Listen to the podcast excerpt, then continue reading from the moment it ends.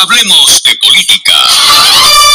Ayer hablamos, Jenny, y tuvimos invitados especiales hablando del tema de las elecciones, de las precandidaturas, de las aspiraciones a la política, qué óptica se ven esos nombres.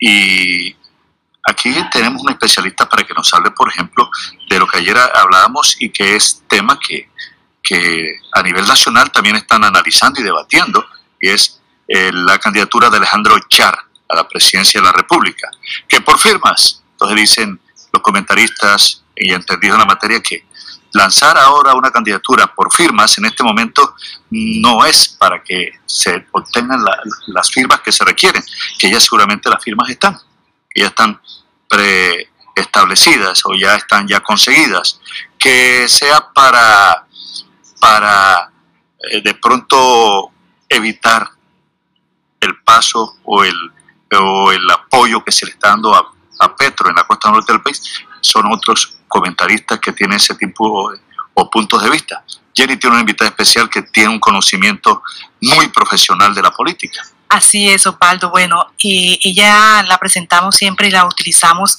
para que nos dé una información y nos abra la mente en lo que tiene que ver con este análisis eh, político. Y ella es Priscila Celedón Consuegra, magíster en ciencias políticas, abogada colombiana y es certificada como coach internacional.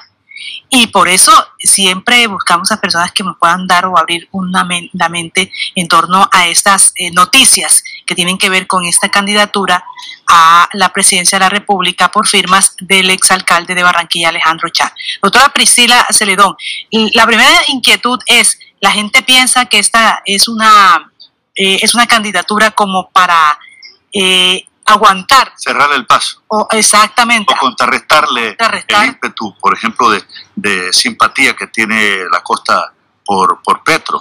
¿Usted qué piensa? Eh, buenos días, Osvaldo, Jenny y la audiencia. Gracias por, por abrirnos el espacio. Bueno, eh, en este momento eh, Colombia está muy cercana a lo que está pasando en diferentes países latinoamericanos y eso es producto de varias situaciones. Es situación de, la, de, los, de los gobernantes de la época de la pandemia. América Latina le fue muy mal en la pandemia. Antes de la pandemia teníamos una situación de, de comienzo de crisis económica que todos los organismos internacionales estaban preocupados que si íbamos a comenzar una nueva década perdida de América Latina. Sin embargo, eh, lo de la pandemia agravó las cosas en todos los países latinoamericanos y, en el mundo, pero especialmente a nosotros nos golpeó muy duro y además desnudó los niveles de pobreza, desigualdad y aumentó la pobreza de una manera significativa. Cuando eso ocurre y no se tienen gobiernos fuertes, sino débiles, ¿sí?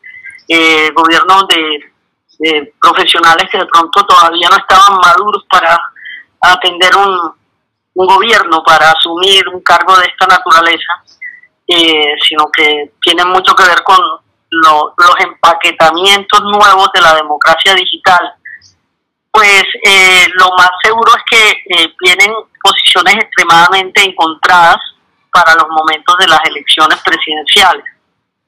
De tal forma que el, digamos, el, el, el planteamiento de un enemigo que, que, que el uribismo lo ha repetido una y otra vez, que son más expertos en temas de guerra, es siempre tener un buen enemigo para poder eh, contrarrestarlo y además nosotros hemos sido uno de los países más afectados por la manipulación política en épocas de elecciones especialmente y especialmente de los gobiernos.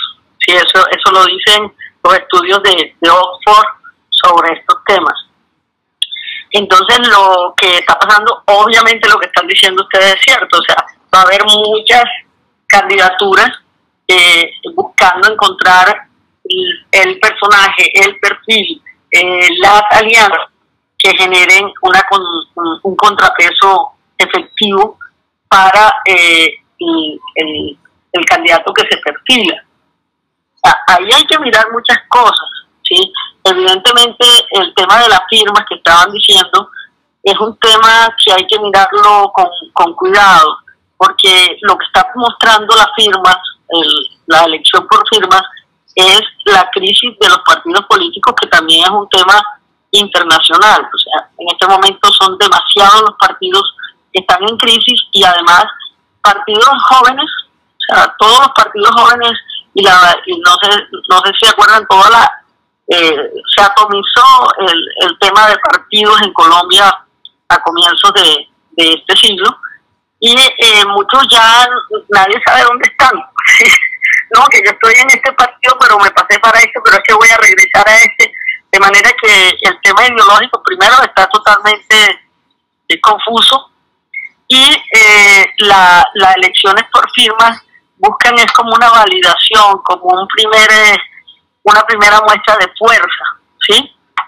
cuando de pronto no serían necesarias, ¿sí? Los asesores están proponiendo este, este tipo de, de, actividad como una etapa que además también sea estratégica para que los candidatos de alguna manera arranquen campaña antes de campaña.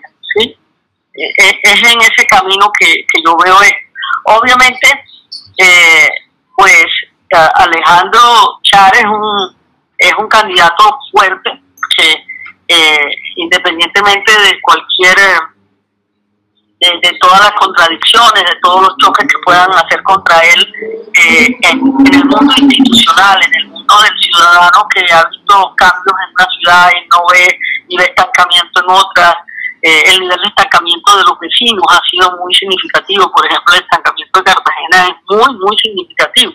Entonces, eh, ante esa situación, obviamente, la fortaleza de, de, de una época que es paradójica porque estamos con más pobreza que nunca en este momento, eh, en este periodo por la pandemia, los puntos alcanzados, los problemas sociales que tenemos, pero a nivel de auge de, de, del desarrollo de proyectos que fueron contundentes en la ciudad, tanto en el suroccidente como en, en el norte, eh, obviamente que nadie podrá decir que no, no hay cantidad de alcaldes que quieren copiar ese modelo, ¿sí? doctora Priscila Celedón, ¿y cómo se categoriza al exalcalde Alejandro Char? ¿En el centro o en la derecha? Bueno, eh, ese, ese, este, este, planteamiento del centro, de la derecha y de la izquierda, a mí casi me está llamando mucho la atención de, de, que se está utilizando más como una estrategia de choque que como una realidad. Evidentemente, eh, eh, Alejandro es un hombre de centro, ¿sí?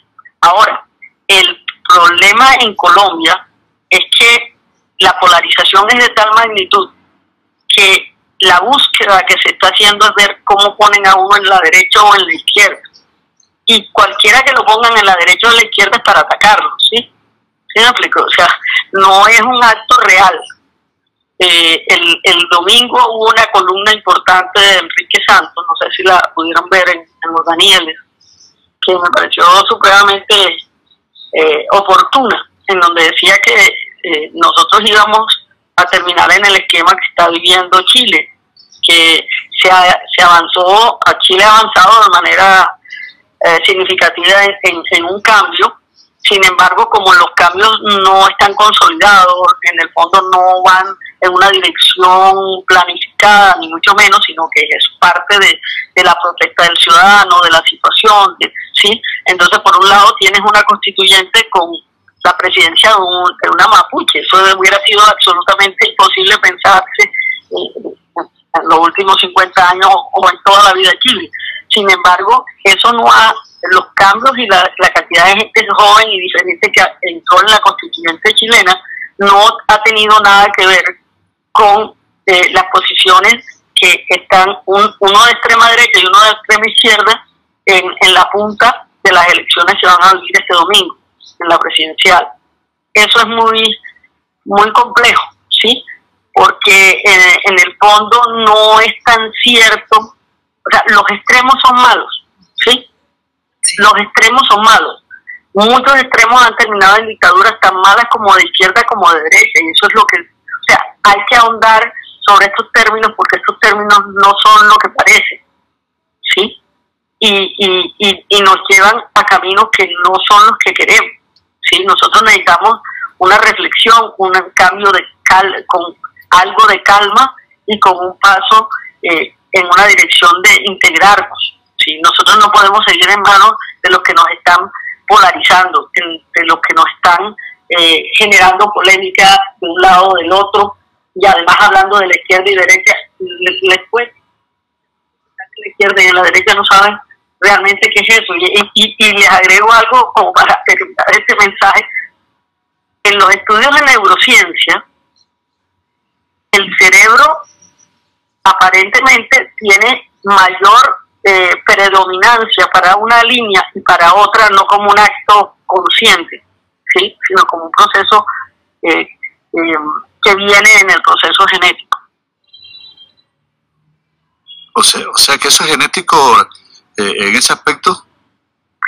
Eso es de los estudios que en este momento la neurociencia asociada a la política, o sea, la neuropolítica está entregando nuevos elementos de muchas de muchas cosas.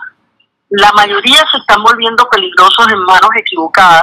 Por ejemplo, mm, le dicen a, un partido, a un grupo, miren, el mejor candidato para poner es este porque la forma de su cara genera confianza y esto está probado en no sé cuántas resonancias magnéticas que hemos hecho en investigación, por ejemplo. Eso es ciencia. Eh, eso, eh, yo, creo que parte de las razones por las cuales tenemos el presidente actual tiene que ver con eso. Entonces, em, de hecho, estoy haciendo mi tesis de doctorado sobre los nuevos mecanismos de manipulación política en la era de la democracia digital. Entonces, eh, a mí me, me inquieta mucho que lo que se diga, que el elegido, eh, que la forma como se empaqueta acorde con los datos que tienen de todos nosotros, que acaba de salir un libro importante, eh, valdría la pena sugerirlo sobre los manipulados, del, del dueño de Facebook, eh, nos está mandando Michael Zuckerberg, Sí, Zuckerberg. Eh, nos está mandando a una línea o a otra en donde de alguna manera todos somos manipulados, ¿sí? Porque mi informa la información que a mí me llega no es la misma que les llega a Jenny, ni, ni a, usted, Osvaldo, ni, a muchos, a cada, a cada grupo y a cada, acorde con como nos seleccionan, llega la información, ¿sí? Eso es de las cosas más delicadas porque nos reafirma lo que queremos escuchar, ¿sí? Y de la forma que lo queremos escuchar. Y esa no es la realidad. Eso es interesante. Yo creo que vamos a tener que dedicarle otros espacios a su doctorado sobre un tema tan interesante como ese. Como, por ejemplo, en esta, en esta campaña, doctora Priscila Celedón, esto se va a poner más fuerte en el tema de esa polarización y qué se va a utilizar, si es que con todo el análisis que se ha hecho, qué se va a utilizar para llamar la atención de los votantes. Bueno, yo pienso que van a seguir eh, en, el, en el mecanismo que aparentemente ha dado muchos resultados, que ha sido lamentable para los colombianos. Por ejemplo, todos los mecanismos y mentiras utilizados y estrategias utilizados para generar miedo y para que ese miedo se transforme en un voto de miedo, ¿sí? un voto que, que nosotros todos, todas nuestras decisiones son emocionales, eso está probado, o sea, no hay forma de que por la razón realmente estemos tomando las decisiones correctas, eso ya, ya está probado también por la neurociencia. Entonces van a generarnos miedo y odio, como le funcionó en, en la campaña del no. Ahora bien, en este momento hay un grupo de ciudadanos cada vez más grande, ¿sí? Eh, y hay un grupo enorme de clase media que pasó a la clase de pobres, que pasaron tres generaciones o más para llegar y dar el paso y al ascenso a la clase media, y ahora mismo los están volviendo a la clase pobre. Eso creo yo que va a cambiar, los discursos tendrán que cambiar y tendrán que cambiar los métodos, porque ninguno que está viviendo realmente eh, con menos de tres comidas al día, con una circunstancia en donde no ha tenido, que el gobierno no ha tenido la empatía que necesitaba tener ninguna de ellas, ese, ese tipo de personas no, no va a votar eh, por el miedo a, a esa realidad que le quieren construir, sino va a votar con el miedo real. Entonces, eh, yo creo que en ese sentido, Colombia va a ser un muy buen laboratorio para mirar eh, cómo estos mecanismos pueden no funcionar en ciertos momentos y en ciertas circunstancias. Estamos, estamos por mirarlo, ¿no? Claro. Oiga, yo, una pregunta que me hace un oyente. Me están preguntando, ¿es posible que un candidato que quiera dirigir solo, siendo éticamente correcto, sin tener que tomar una posición extrema, derecha o izquierda, se dé en la realidad y sea práctico en el ejercicio de la política? Sí, es posible. Yo, yo no solamente lo creo, sino que yo he acompañado y entrenado eh, profesionales que lo han hecho bien. Eh, yo, yo entreno eh, desde la ética y desde los valores a los políticos y aunque le suena a varios, pues, intentan hacer bullying con eso, eh, pues muchos han sido premiados. Lo que pasa es que lo que más se ve es lo que es escandaloso, lo que es negativo. Y, y el problema de fondo sobre eso, es que, que para mí es, eh, digamos, lo más crítico, lo que realmente nos acerca a Venezuela y a otros países eh, que han vivido esta misma circunstancia, es que cuando el nivel de corrupción de un país eh, trasciende todo, ¿sí? cuando no hay fronteras para nada, o sea, cuando, la, cuando, el, cuando el grupo de corrupción puede hablar libremente de lo que están haciendo como si fuera una gracia y no un acto delincuencial públicamente entre ellos, socialmente, que fue lo que pasó en Venezuela, pues la posibilidad de cambios radicales que pueden llegar a lo mismo, se acrecienta de manera enorme. O sea, realmente eh, nosotros estamos un poco como, como la metáfora de la rana en el agua tibia, Si a la rana la meten en el agua caliente, si mañana hay un golpe de Estado con todos los hierros aquí, pues todos reaccionamos. Pero eso de, que nos han puesto en un agua fría y se va tibiando y creemos que todo está casi normal, que es normal el nivel de corrupción, que es normal eh, que no tengamos eh, instituciones eh, fuera del control, o sea, que realmente ejerzan control. Cuando creemos que todo eso es normal, estamos bastante eh, en el punto de mayor riesgo. Como democracia, la democracia está muriendo. Hay en este momento muchos libros que se han escrito sobre el ocaso, sobre el crepúsculo, sobre la muerte de la democracia y se está refiriendo a esa angustia que está viviéndose no solamente en Colombia, sino en otros países en donde esto está pasando. Y, Venezuela ya es el caso. Venezuela eh, llegó a un nivel de, corrupción tal en donde se buscó un cambio radical, ese cambio radical se, volvió peor que lo que estaba tratando de, de resolver. Eso no significa que eso pueda pasar en todos los casos, sino que eh, la, el poder es más adictivo que la heroína, ¿sí? Eso es una situación compleja. Entonces, pasó así, y cuando eso pasó así, entonces se perdieron todas las fronteras y, digamos, se perdió como eh, la, aún la estética del poder. Ya, ya, la ética estaba perdida hace tiempo, pero la estética de, parecer una X cosa se pierde completamente. Entonces, eh, estamos en un momento de gran debilidad en ese sentido necesitamos efectivamente retomar el centro, eh, el centro eh, que, reflexione, el centro que proponga ideas de integración. eso no va a ser fácil, porque el esquema que nos han montado y que nos vendieron durante más de 12 años ha sido del choque, de la, de la confrontación. Y no tenemos una historia colombiana eh, que nos dice que hemos vivido más de seis golpes de Estado el siglo pasado y nadie nos sintió como que sí, porque eran unos golpes civiles. No, es que está muriendo de la democracia, está en peligro, entonces vamos a hacer este cambio y vamos a, controlar al resto y no importa la cantidad de muertos que eso dejó en cada caso. ¿sí? Eh, entonces, sí, estamos viviendo un momento bastante complejo y, tenemos que mirar más allá de las redes sociales, de lo que nos quieren vender que recordemos todo el tiempo que lo que nos llega en redes sociales es porque hay un algoritmo que nos pone en, esa, en ese punto. A mí no me llegan conspiraciones ni nada de eso, pero a otros amigos sí les llega, por ejemplo. Porque es lo que revisa, porque es lo que le interesa y ya se sabe, identifica, claro.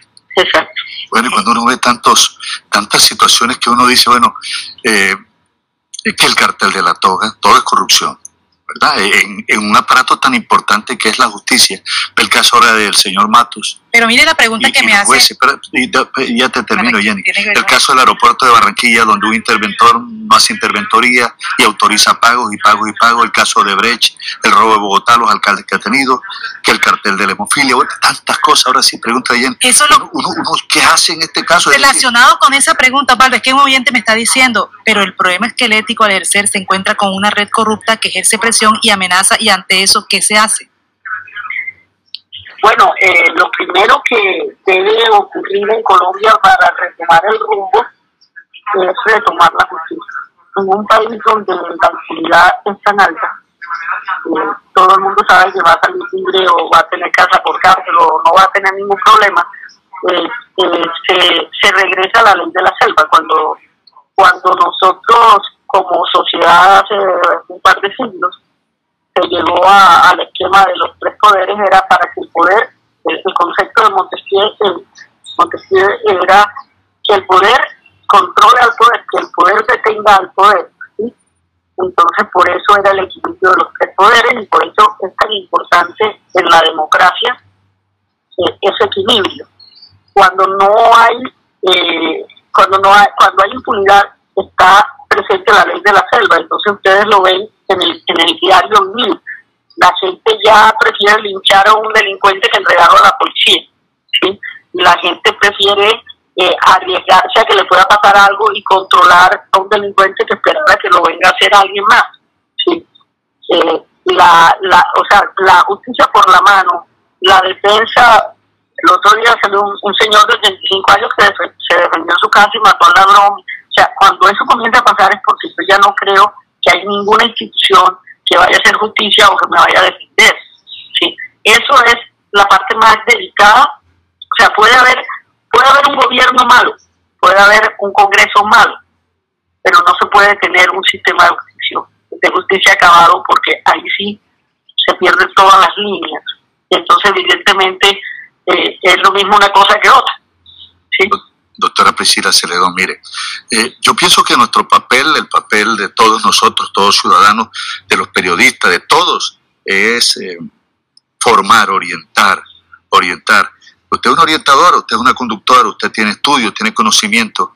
Yo quiero comprometerla por lo menos una vez a la semana que usted oriente a la gente también, porque estamos en un momento coyuntural en el que el país necesita orientadores, pero no eh, eh, parlanchines, es decir, personas que tengan conocimiento, que, que sean equilibrados, que, que, sepan cómo conducir, orientar a una gente que está vida. La gente no sabe qué hacer. La gente, del primer WhatsApp que llegue, la gente no, no sabe qué hacer, qué responder. Y es una avalancha de información, de falsas noticias, de temores, de miedos que realmente nos preocupa. Yo pregunto, quienes nos dirigen en este momento al país y a los grandes países, ¿de dónde salen?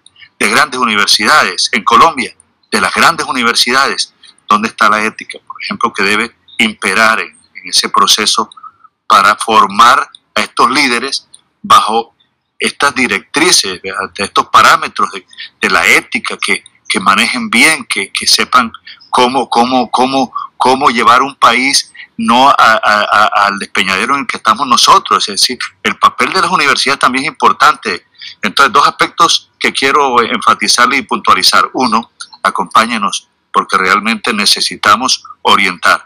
Y dos, ¿qué hacer para que realmente la ética juegue un papel importante en nuestros estudiantes?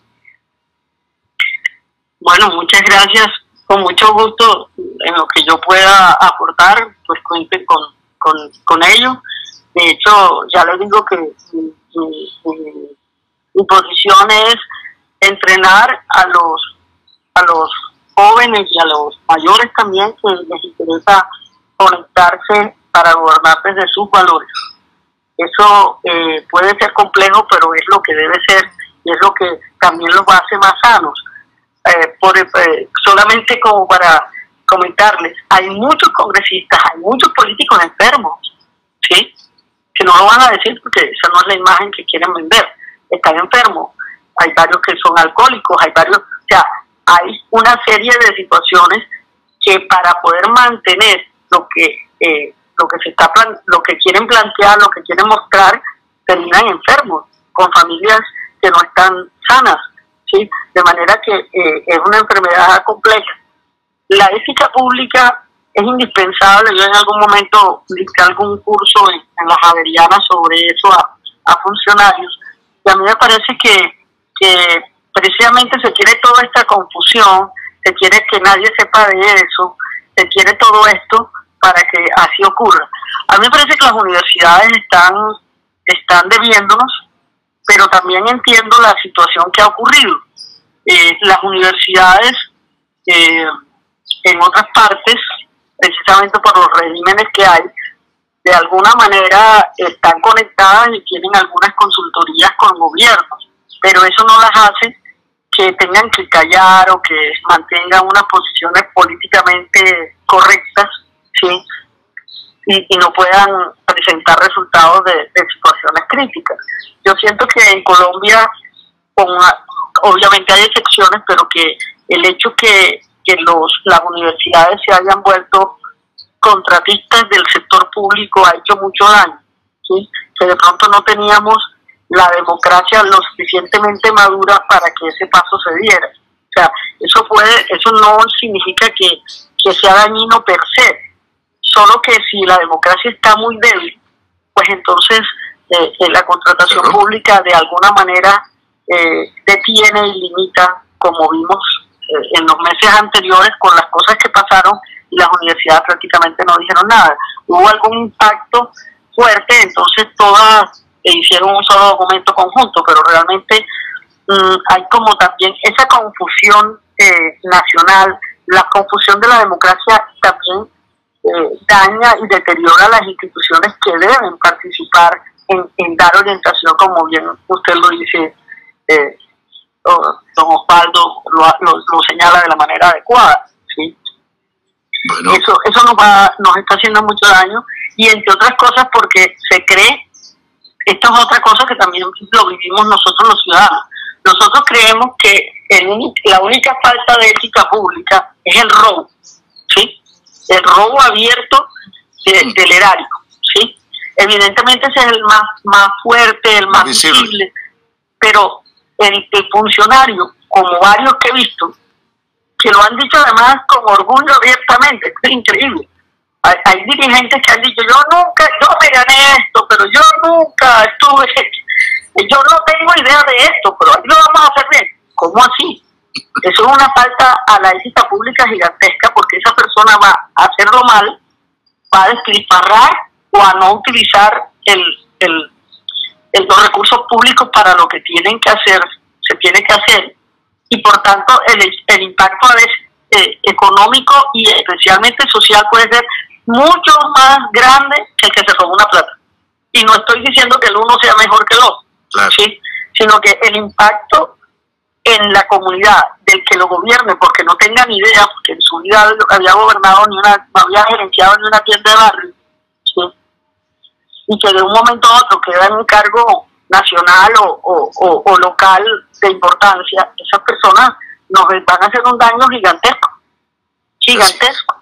Y, y, eso es, eh, le llaman la, eso tiene un nombre también en, en, temas de derecho penal. O sea, este, esta parte omisiva, esta parte de tomar decisiones equivocadas es, es, supremamente grave.